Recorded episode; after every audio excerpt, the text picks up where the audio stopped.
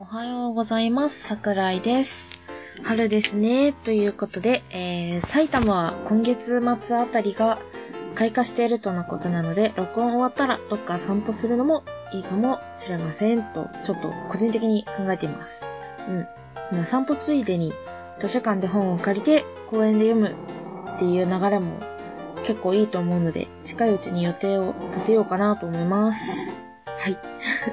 でね、うん。春が近づいてくると、あの変なクレームとか来る時期なんですよね。仕事が、あの接客業をやってるので、まあ、地元が結構田舎というか、自然があるんですけど、その自然療法とかそういう感じで、こう、障害者の施設が結構割とあるんですけど、まあそういう感じでね、あの、変なクレームつける人たちは多分そこから来てんだなって個人的に、まあ心の中で思いつつ、ねえ、やっぱクレームが来るとちょっとね、胃が痛くなっちゃいますね。うん。まあ季節の変わり目は私体調崩しちゃうんですけども、まあ、それもあるし、クレームが増える時期だし、で、体調がいまいちこう、はっきりしなくて、元から体調の悪い人間なんですけど、今月はちょっとなおさらひどい状況でした。はい。もうね、この時期は本当に進学だったり、就職だったり、まあそれに関係してなくても精神的に不安定な人がこう、最も不安定になる季節と言っても過言ではないので、まあ個人的にはこの時期が一番精神が乱れる時期だなと思ってるんですけど、まあ、妹も今月は、まあね、ちょっと大きな事件を起こしたりとかね、したので、えー皆さんも何か起こす前に、しでかす前に、まあ自分を大切にするっていうのと、まあもし心に余裕がある方は、他の人にもできれば優しくしてあげてください。ね、もうね、本当ならね、超えなくていいはずの一線を越えてしまうと、そこからの何十年っていう、まあ、生きる時間ですよね。月日がもう今まで以上の、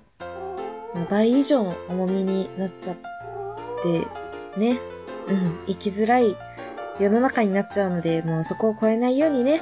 ストレス溜めないように、美味しいご飯食べたり、お風呂でこっそり居眠りしたり、歌ったり、本を読んだりしましょう。うん。もう経験者は語るって感じですね。じゃあ私のラジオを聞いてくれる人たちには、ぜひ次の回まででもいいので、もう少し生きて、それを重ねていってほしいです。はい。うん。重たい話はここまでで。えー、では、今月読んだ本の中からおすすめの3冊をご紹介します。えー、今月、えー、3月の録音は、えー、3月26日に録音しております。えー、現時点で読んだ冊数は17冊。えー、先月に比べたら、ね、めちゃくちゃ少ないんですけども、最低20冊読まなきゃいけないんですけど、うん。まあまあまあ。今んとこ、順調に体調回復して読んでるので大丈夫でしょう。はい。まあ、冊数が少ないんですけども、今回は割と当たりの本が多かった感じがします。うん。自分のセンスバッチリっていう。なんだろうね。はい。では、一冊目。えー、では、一冊目。えーひまわりちゃん追跡する。えー作者は、ともい羊さん。で、あらすじが、えーひまわりは、ひまわりは、おさらぎセキュリティでストーカー対策を担当する19歳。調査では暴走しがちと言われるけれど、自分的にはパンケーキ好きの普通の女子だと思っている。ただ一点、元ストーカーという消えない過去を除けば、えー接近禁止を言い渡された憧れの人に殺人現場で再会し、ひまわりの運命が再び動き出す。彼の無実を証明したい。でも近づけない。ほろ苦青春ミステリーテイクオフ。ということで。はい、えー、この新潮社、なんだろう、X?NEX? まあ、どう読むのかちょっとわかんないんですけど、の、その、この新潮社の、このシリーズというか、本が結構ミステリーかな？うん。が、自分のなんだろうね、読むジャンル的に結構合ってるみたいで、ちょこちょこ買ってます。この、新潮社ネックス？の本は。うん。あの、なんだっけ、桜田リセットで有名なあの、河野豊の階段島シリーズとか、あと、ここで死神から残念なお知らせですとか、まあ、あの、作品にはよりますけど、結構、話好みの面白い作品があるので、結構買ってます。うん。で、まあ、この作品に出てくるひまわりちゃんっていうパンケーキ好きの女の子っていう可愛い設定なんですけど、が、こう、元ストーカーっていうのもまた心に来るんです。あの、事務所があって、その事務所の中で、もうなんか、あのー、ひまわりちゃんだけなんですよ。その事務所、探偵事務所なんですけど、探偵事務所で、探偵事務所？じゃないわ。えっ、ー、と、その、おさらぎセキュリティっていう事務所があって、その事務所の中でも高一点というか、そういう感じの立ち位置で結構可愛がられるんですよ。まあ、それ抜きにしても、やっぱ、結構、あの、イラストで、まわりちゃん追跡するの、あの、表紙が結構可愛いイラストなんですけど、まあ、それ抜きにしても文章の中でも、やっぱちょっと自分可愛いって感じの 言ったらちょっとムカつくキャラ、チャーキャラなんですけど、まあそういう子がね、こうストーカーに、元ストーカーっていう設定がまたこう、なんだろうね、私の心を 掴むというか、まあ結構、私自身が、あの、ストーカー気質な人間と言ったらおかしいですけど、まあ、しつこい人間なところがあって、まあ心理的な描写がキャラに入り込みやすかったので、ね、こう、結構面白かったです。はい。キャラものとしても、その、やっぱ元ストーカーっていうのがこう、はっきりとなってますし、そ、その中でストーカーの中でも、あ、そう、こういう心理になるみたいな 書き方が上手い作品だと思います。うん。はい。まあね、これ、この作品はね、ちょっと、なんだ、特徴が強すぎるので、まあ、最初はあの、スープや雫の謎解きご飯っていうあの、ともい羊さんの別の作品があるので、そちらの、まあ、シリーズものなんですけども、そちらを、まあ、読んで、まあ、ちょっと他の作品だ、読んでもいいかなって思ったら、読んで欲しい作品かな。うん。はい。で、2冊目ですね。2冊目は、えー、花歌日和。作者は山本幸久さんです。えー、あらすじは、えー、定年間近の平凡な会社員、えー、虹脇は突然部下の美人 OL から飲みに誘われる。手を握られながら、えー、副社長を殴ってほしいと頼まれて、はえー、タイトルがハッピーバースデーとか、えー、売れないアイドルの緑は今日もオタク相手に撮影会。しかしその帰り、子連れの元彼と再会し、とか、えー、冴えない日常の中にある、えー、小さな幸せときらめきを描いた短編集、文庫化に際し書き下ろし短編を特別追加。ということで、これは多分、まあ、文庫化に際しって書いてあるんで、元から、元々は、えー、単行本、ハードカバーの本だと思うんですけど、まあ、私は今回、文庫の方で読みました。はい。うん。なんだっけ、どっかの 回で言ったかもしんないんですけど、私、あの、短編集が苦手なんでね、あの、キャラクターに入り込むのが、あの、短編集だと、あっち、いや、あっち入り込んで、こっち入り込んでっていう、あの、なんだろうな、あの、キャラクターにひどく没入する人間なので、その、なんだろう。短編集だと、その入れ替わりが激しくて、読め、読みづらいんですよ。私ちょっと苦手で、今回読めなかったんですけど、その、なんで買ったかっていうと、最初のカフカのお出ましっていうのを、まあ、第1話というか、そういう感じで、立ち読みして、まあ、短編集なんでちょっと立ち読みしてから買おうと思って読んで、ちょっとドハマりして、購入を決定した作品になります。で、まあ、各世界が少しずつ繋がってて、まあ、舞台が世田谷線なんですけども、まあ、線路に沿ってというか、まあ、まあ、その各駅ごとに暮らす人々の日常って言ったらいいのかな。ね、まあ、そんな感じの、まあ、線路に沿って物語が流れていく、そんな感じの物語ですね。まあ、これ読み終わった後にちょっと世田谷さんに乗って、その街並みを見たくなる作品になります。はい。なんかね、こういう、なんだろう。まあ、世田谷線しかり、まあ、東京の郊外のあたりの物語とか、下町とかがすごい好きで、日本橋とか、浅草とか、まあ、あと、谷中とか、もうね、本当に私ね、谷中は結構好きで、谷中が舞台の小説とか見つけると、ついつい、もうなんかね、買っちゃうんですけど、谷中ってタイトルについてるだけで。買っちゃうんですね。あの、なんだっけ、谷中レトロ写真館とか、もうね、気になっちゃって気になっちゃって、つい、私多分買っちゃいます。いや、もうね、あ今回はね、もう世田谷線なんでね、あんまり谷中について語ったらあれなんですけど。そう。でね、そのなんだかんだでね、こう、東京なのに、昔ながらというか、こう、日常を抱える街がすごい好きで、